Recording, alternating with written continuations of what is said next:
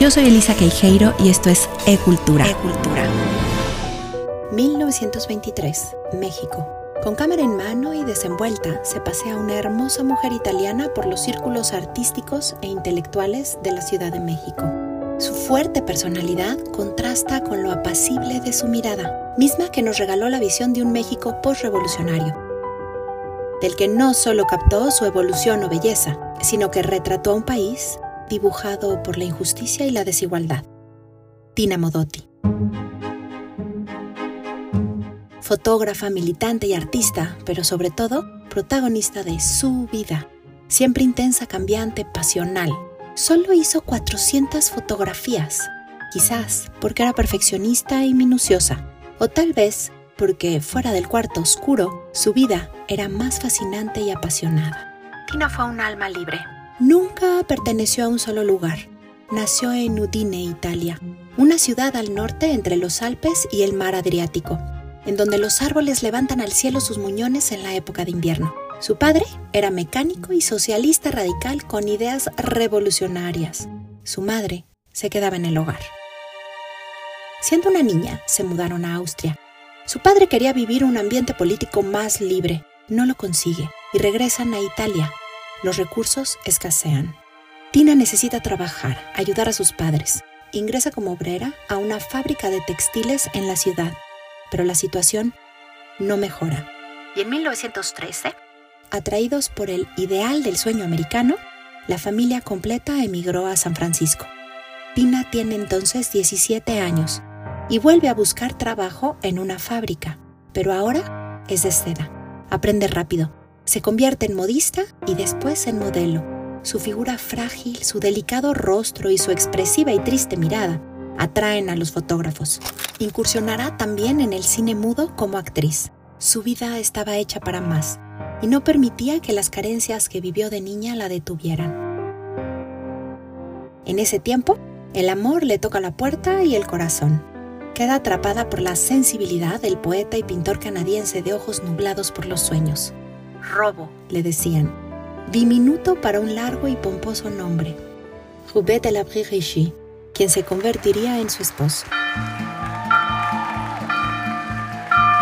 Fue entonces que Tina conoció la bohemia. Robo organizaba constantemente reuniones en el patio de su casa. Se hablaba de la Revolución Rusa, del amor libre y las aventuras de Pancho Villa. Y es que Robo, al igual que muchos extranjeros, en esos años 20 había quedado atrapado por la magia de la narración de los sitios exóticos de México, así como por su polémica y su cultura. Viaja a nuestro país para vivirlo. Su fascinación queda plasmada en las cartas que escribe a Tina y a su gran amigo y fotógrafo, Edward Weston. Cito. En una solitaria figura esbozada que se apoya en la puerta de una pulquería al atardecer, hay más poesía la que se podría encontrar en Los Ángeles en los próximos 10 años. La vida no le duró para escribir más. En 1922, Robo cae enfermo de viruela y muere. Tina quiere conocer el país que le robó el corazón a su marido. Weston la acompaña. Sería para él un tiempo ideal para fotografiar también a los personajes importantes y polémicos de México, su serie se llamó Cabezas Heroicas. Retrató a Ana Violín, Diego Rivera, Frida. Tina lo mira y lo admira. Ha dejado atrás la melancolía y suavidad que vivió con Robo.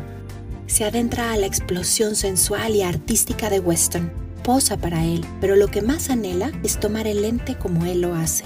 Aprenderle todo.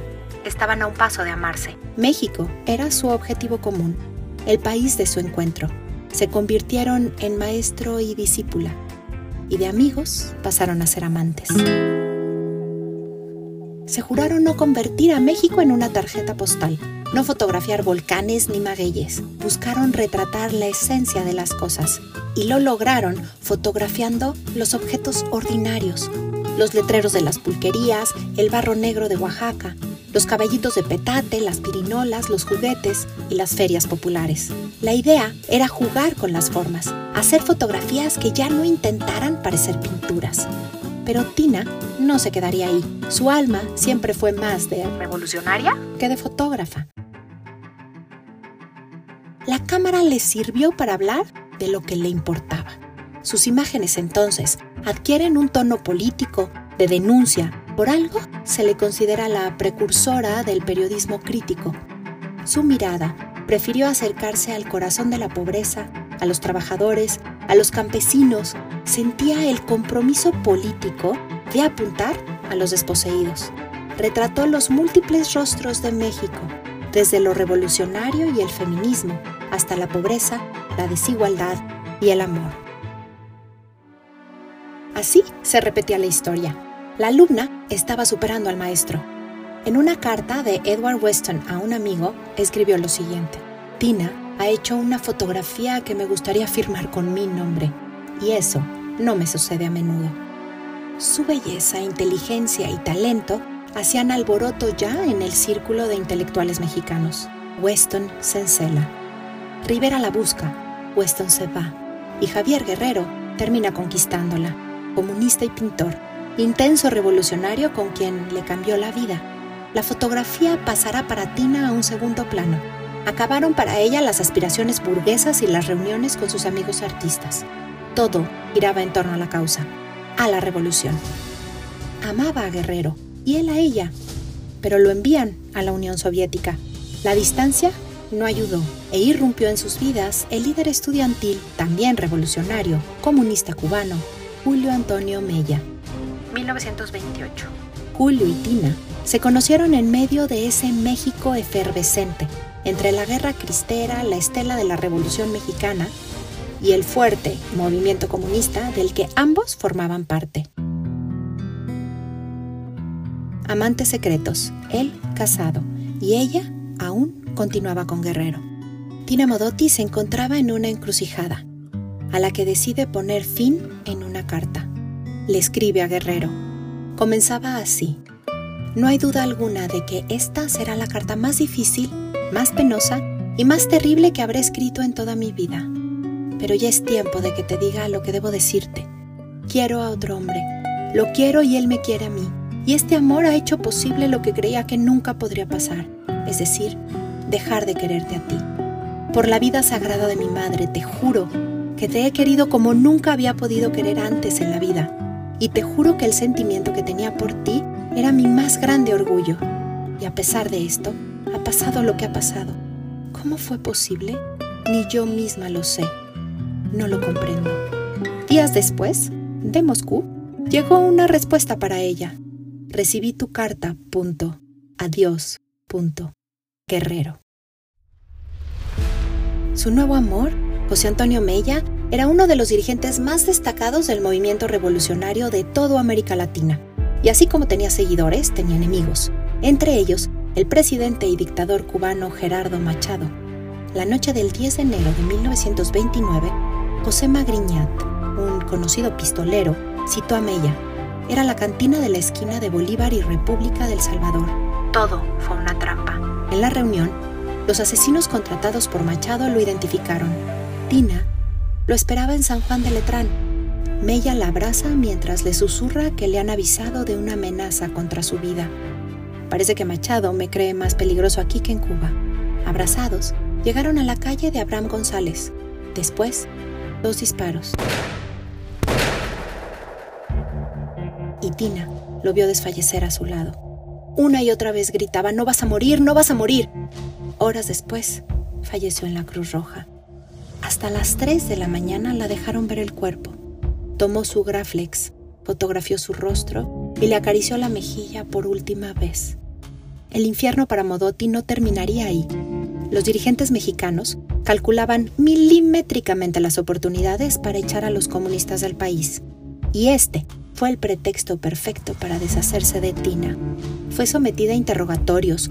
Buscaban hacerla culpable, implicarla y acusarla de la muerte de Mella como crimen pasional. La prensa mexicana se sumó. Arremetieron una campaña difamatoria contra ella. La trataron de libertina, de mujer fácil. Expusieron su intimidad con Weston, con Guerrero y por supuesto con Julio Mella. La colocaron en el paredón contra el conservador pueblo mexicano. La llamaban la Mata Hari de la Comintern. Sus amigos, intelectuales y artistas abogaron por ella. Lograron liberarla de la cárcel, pero el exilio era la condición. Estados Unidos le prohíbe la entrada. Europa será su destino. En 1930 llega a Berlín y ahí muere el artista que llevaba dentro. Su cámara era una pieza inútil comparada con los adelantos de la fotografía alemana. Además, nada la inspiraba y dejó de sentirse fotógrafa. Su talento estaba en México y sentía que lo había perdido para siempre. Desilusionada, se enroló en el Socorro Rojo Internacional. Con identidad falsa, viajó por Europa, ayudaba a los comunistas, les llevaba dinero, nuevas identidades y los conducía a sus destinos. Se perdió en el comunismo. Dejó de preocuparse por ella. Todo lo que le importaba era servir a los demás. La tina de las fiestas de México, que deseaba ser inmensa, ya no existía. 1936. Estalla la Guerra Civil Española. Tina entra al país bajo la falsa identidad de María. Se desempeñó como enfermera, iba a los escenarios de guerra a recoger a los soldados moribundos. En 1939, cuando termina la guerra, huye a París. Su intención es embarcarse a Nueva York, pero las autoridades norteamericanas no le dejaron poner ni un pie allí. Es así como regresa a México, después de nueve largos años. Pero aquel país, el nuestro, al que tanto había amado, le parecía extraño. Ella tampoco era ya la misma. La guerra la había afectado por todos los flancos. Deteriorada, se convirtió en una mujer invisible, casi inexistente. El corazón no le funcionaba bien. Tina se escondía en una antigua casa y se dejaba ver por pocas personas. Y así, la noche del 5 de enero de 1942, en un taxi, de manera inesperada y sola, Tina Modotti murió. Pablo Neruda le escribe, cito, Puro es tu dulce nombre, pura es tu vida frágil, de abejas sombra, fuego, nieve, silencio, espuma. De acero, línea, polen se construyó tu férrea, tu delgada estructura. Su lápida guarda estas letras para siempre. Y ella fue enterrada envuelta en una bandera adornada con la hoz y el martillo. El comunismo fue su vida y sus fotografías el legado de lo que solo Tina Modotti sabía mirar. Yo soy Elisa Queijeiro y esto fue Arte con Placer y Cultura con Sentido.